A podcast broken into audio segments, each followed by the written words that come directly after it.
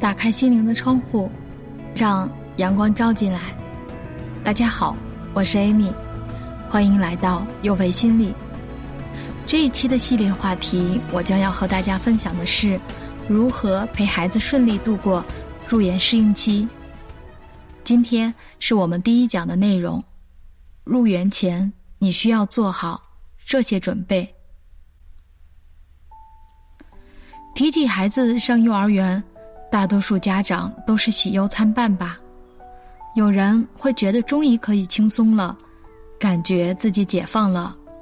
可是，一想到孩子和妈妈分开时那哭得撕心裂肺的情形，我们当妈妈的一点也不会比孩子好受。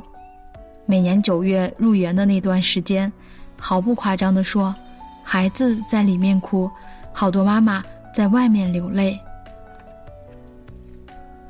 孩子入园是一个需要适应的过程，而这个适应期是否顺利、持续的时间的长短，是我们每一个家长都特别在意的。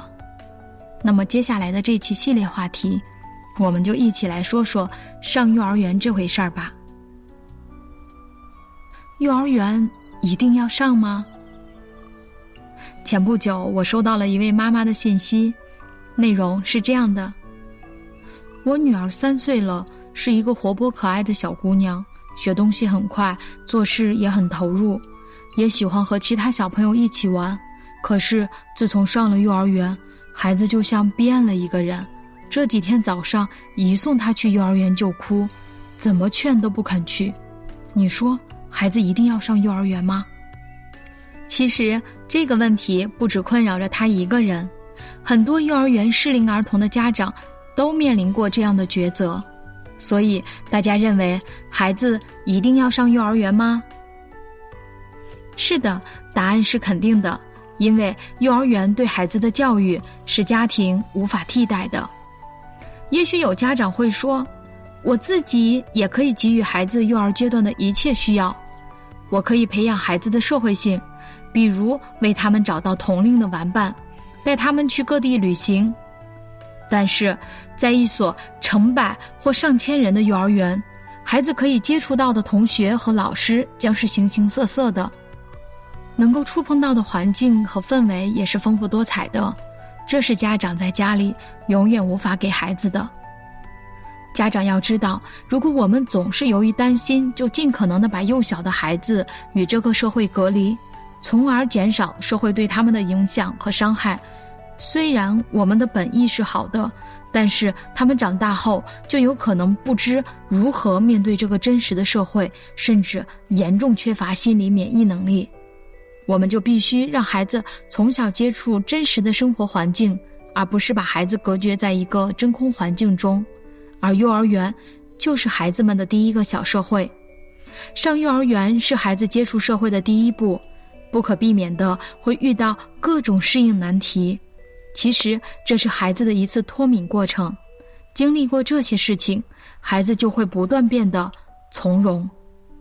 所以，我们一定要陪孩子迈好入园的第一步。我们建议适龄幼儿应提前做好入托规划。接下来呢，是我们关于自理能力准备篇的内容。一般我们建议孩子送托的最佳年龄。是三到三岁半，判断一个孩子适不适合送幼儿园，除了年龄的评判外，生活能够自理也是一个很重要的判断标准。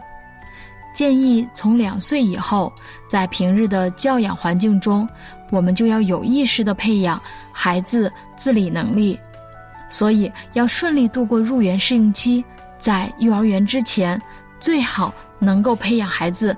以下几个方面的技能。第一个技能呢，就是我们要培养孩子良好的饮食习惯。有些家长经常为孩子不好好吃饭的问题而头疼，很多家长也知道给孩子喂饭不好，但不喂饭又担心孩子饿着。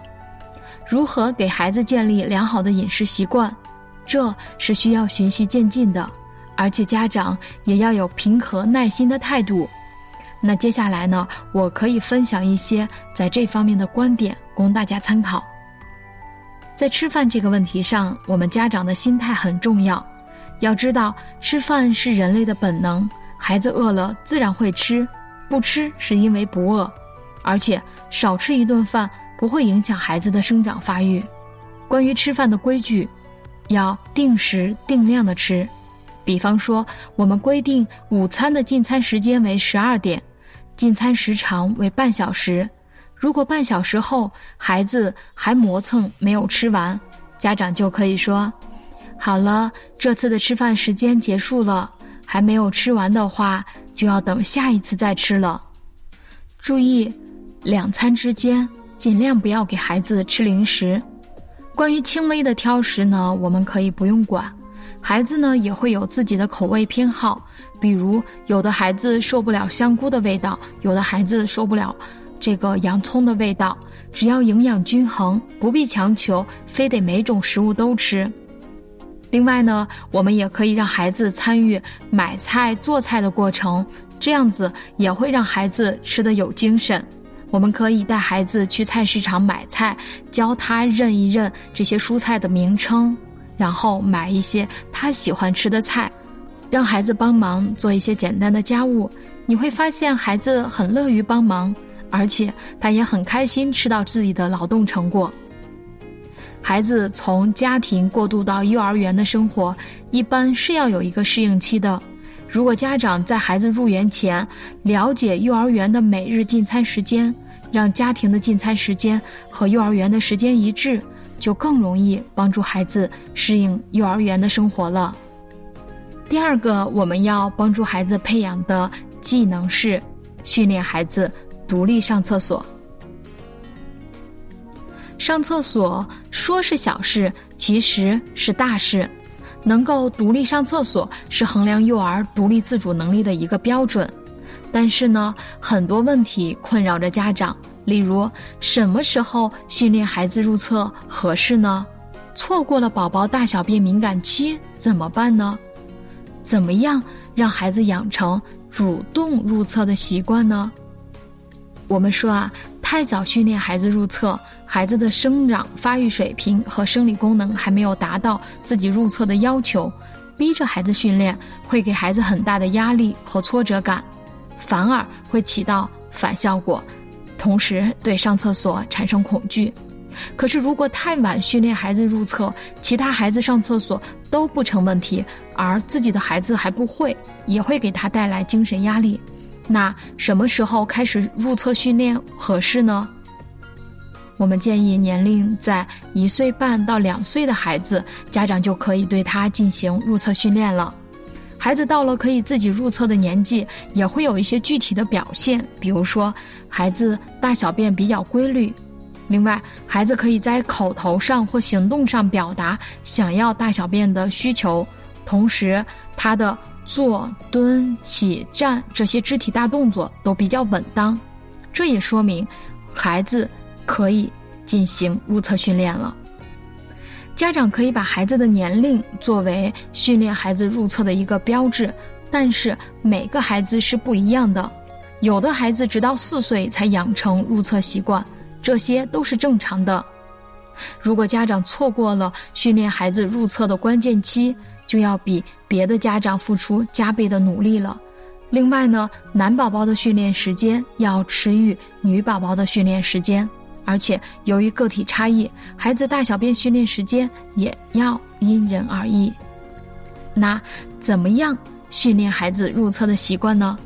首先，需要给孩子准备单独的坐便器。成人的坐便器太大，而且高度不合适，给孩子准备一个简单的坐便器，可以带着孩子自己去商场挑选自己喜欢的坐便器。其次，鼓励孩子有变异，要示意给家长和老师。如果孩子这么做了，要及时给予孩子鼓励。刚开始呢，孩子可能控制不好，有可能都尿出来了才告诉家长，也有可能刚一报告，还没有走到厕所就尿出来了。没关系，报告也是进步。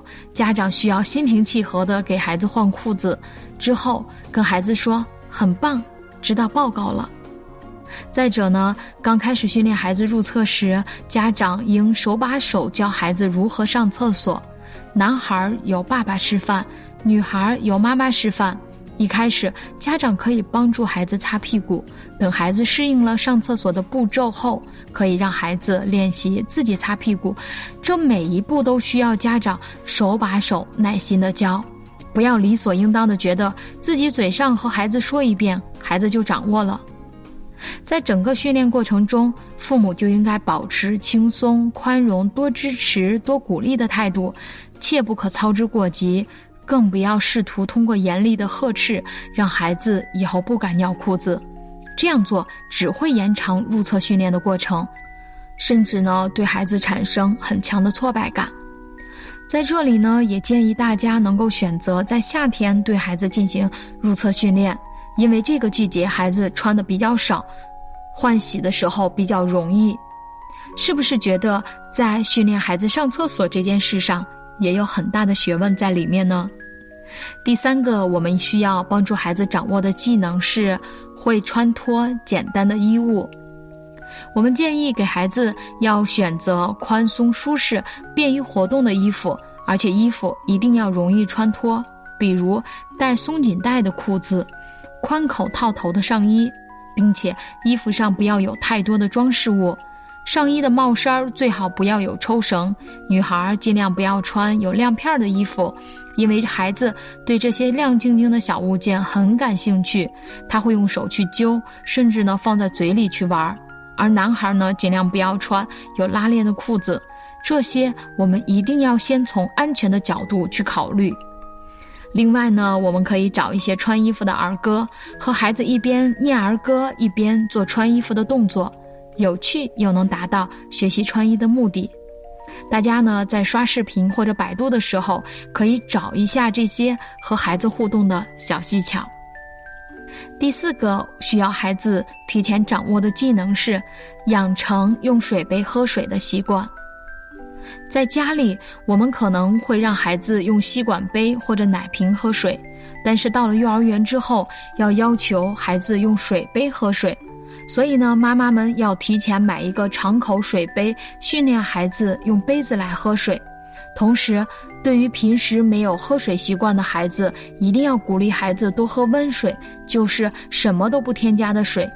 否则呢，孩子在上学以后，如果不能按时按量的喝水，呼吸道是很容易生病的。所以呢，在这里我也把这一点列出来，说明它真的很重要。第五个需要我们帮助孩子掌握的技能是调整孩子的作息时间，让孩子养成独立入睡的习惯。孩子的作息时间是否固定？孩子的睡眠时间是否？之所以出现这些现象的原因，可能有以下几点：家长本身就没有规律的作息习惯，有时候大人晚上回来的比较晚。或者感觉一天没有见孩子，就想利用晚上的时间好好和孩子玩，结果呢导致孩子太兴奋，反倒没有睡意。也经常有大人抱着手机哄孩子睡觉，孩子对那时刻变化的亮光很好奇，这也是他久久不能入睡的原因。所以建议晚饭后的亲子互动尽量以看绘本、讲故事的方式进行。睡觉前关掉灯和手机屏幕，等孩子先睡踏实，这之后就是妈妈们一天最宝贵的属于自己的时间了。另外，午睡的时间呢也不能太长，一般七岁以下的孩子午睡时间在一到两个小时就可以了。